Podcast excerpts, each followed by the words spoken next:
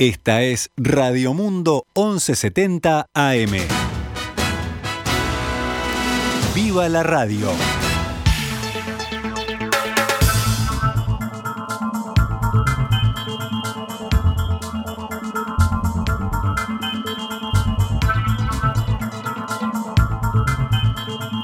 Doce horas 17 minutos, damos comienzo a una nueva edición de Noticias al Mediodía en este lunes 6 de diciembre del año 2021, cuando actualizamos la información para todos ustedes.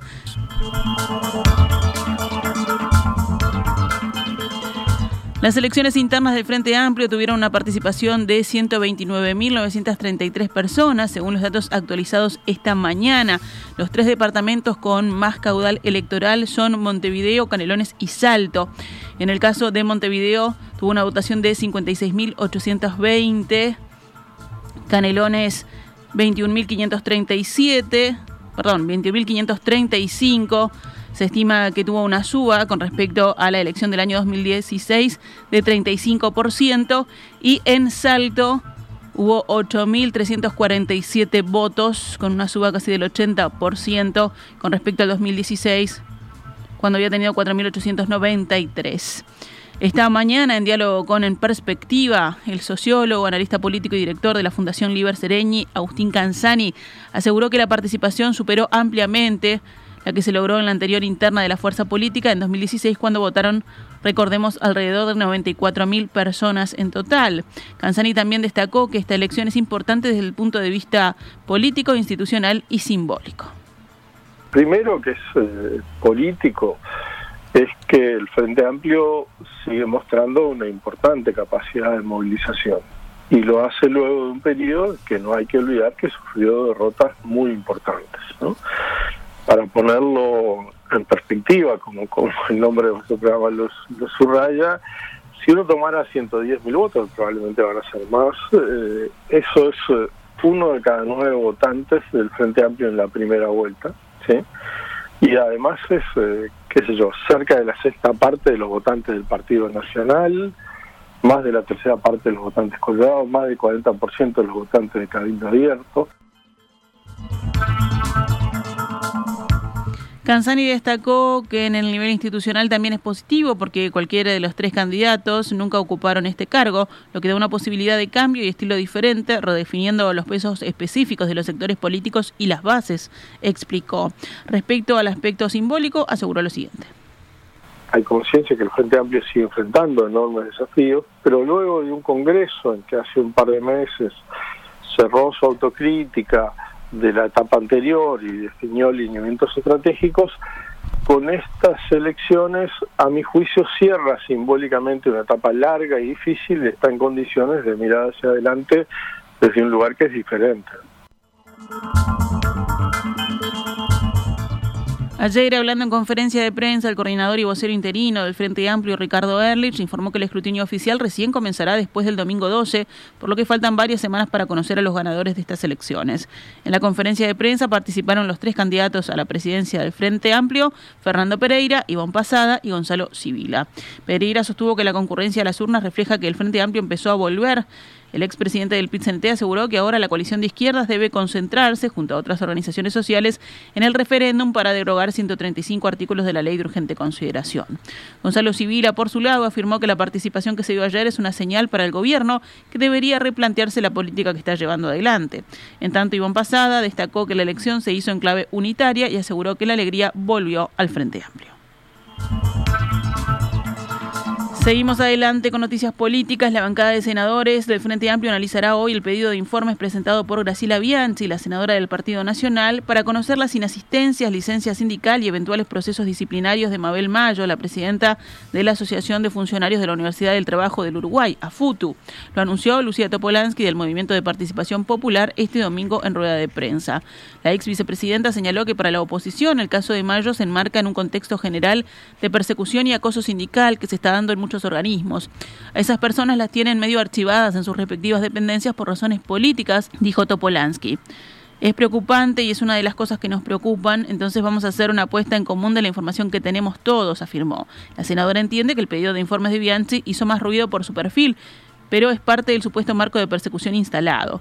El caso de la senadora, como vive en las redes sociales, dijo, y es bastante tajante en lo que escribe, es más sonoro, pero es un caso más de cosas que ya nos venían preocupando.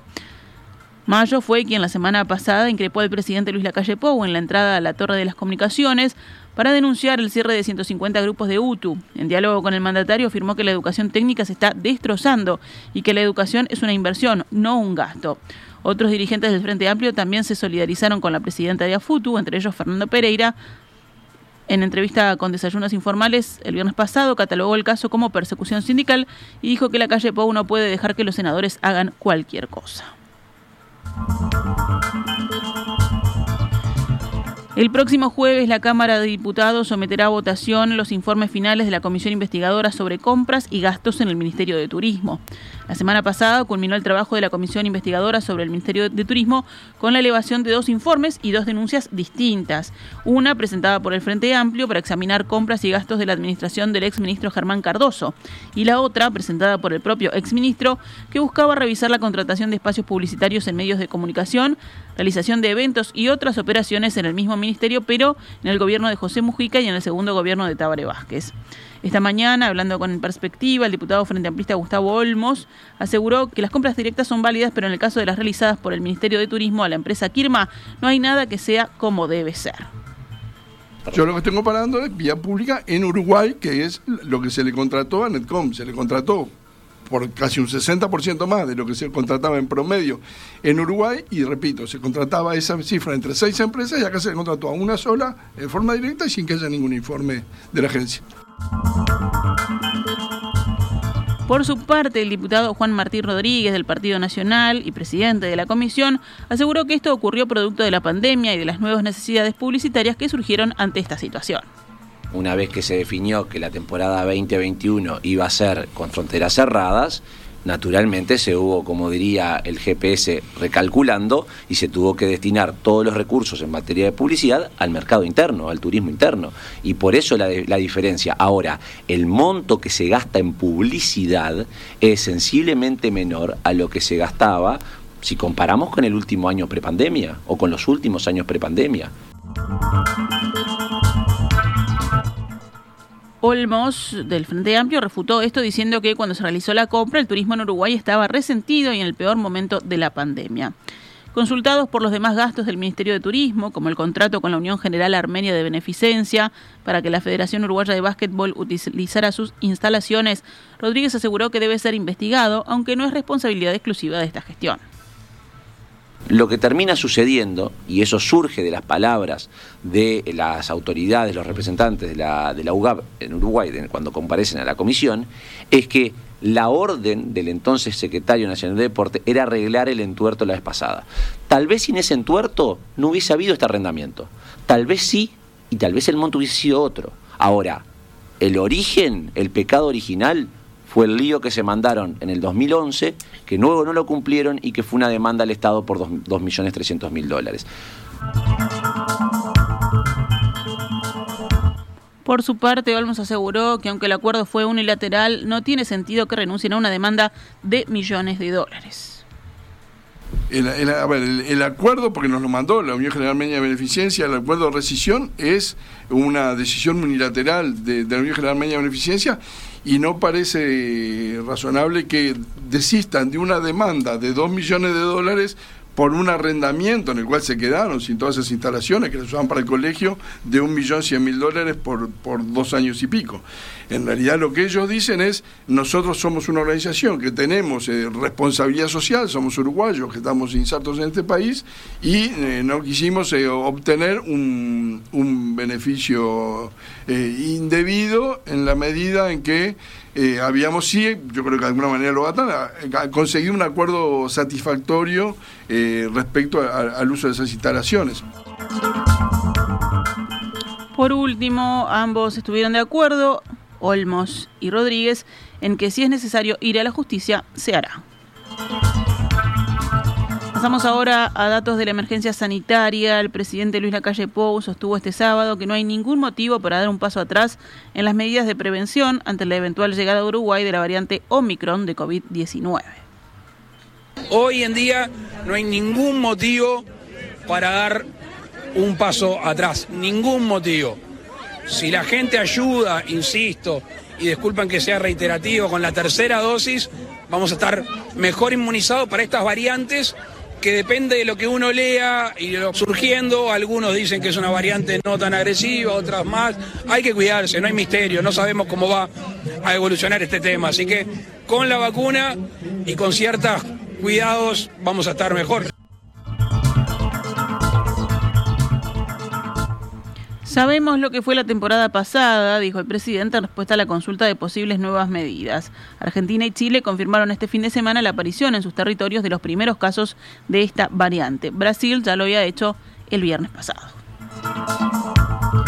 Uruguay tenía ayer 2.209 casos activos de COVID-19, 92 menos que en la jornada anterior. En CTI la situación sigue incambiada, hay 16 personas internadas. Ayer se detectaron 109 casos nuevos a partir de 6.497 análisis, lo que supuso una positividad del 1,68%. Este domingo falleció una paciente de 95 años en Maldonado.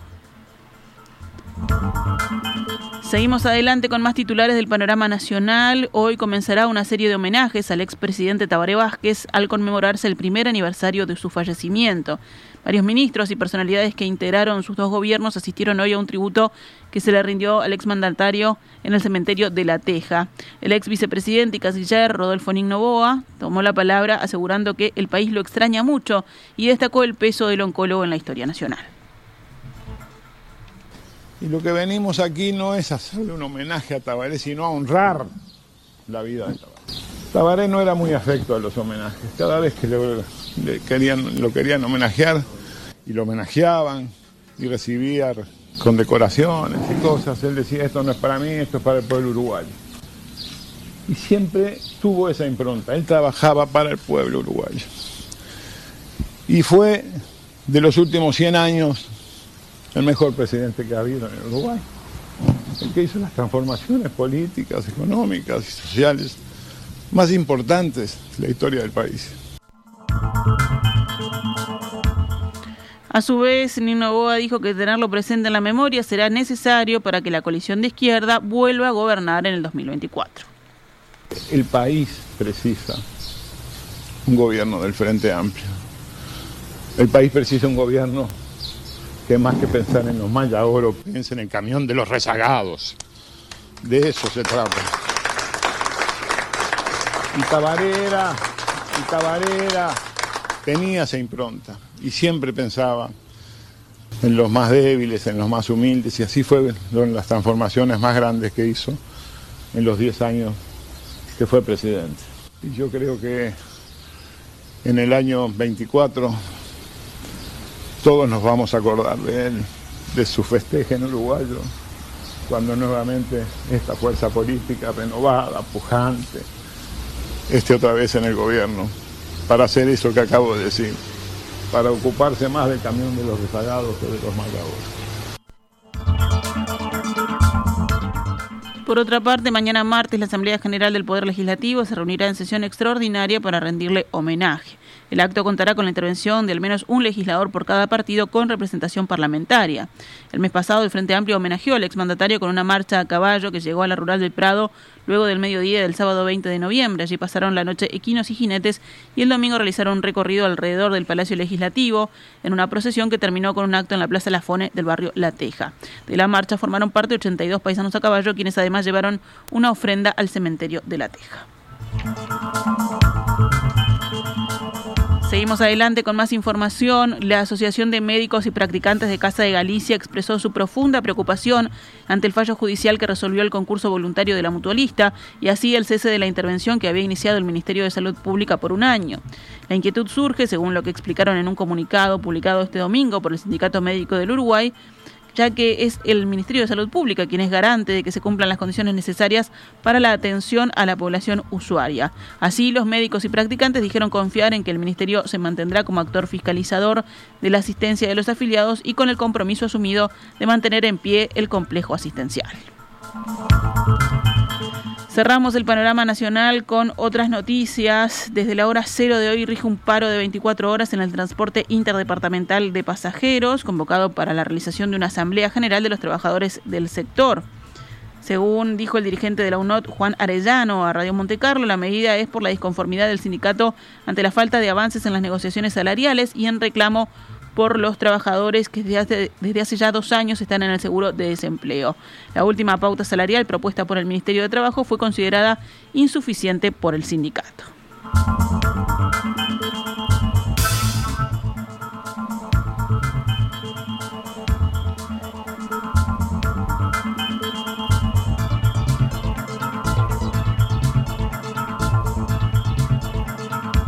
Actualizamos a cuánto cotiza el dólar a esta hora en pizarra del Banco República. 43 pesos con 05 para la compra y 45 con 25 para la venta.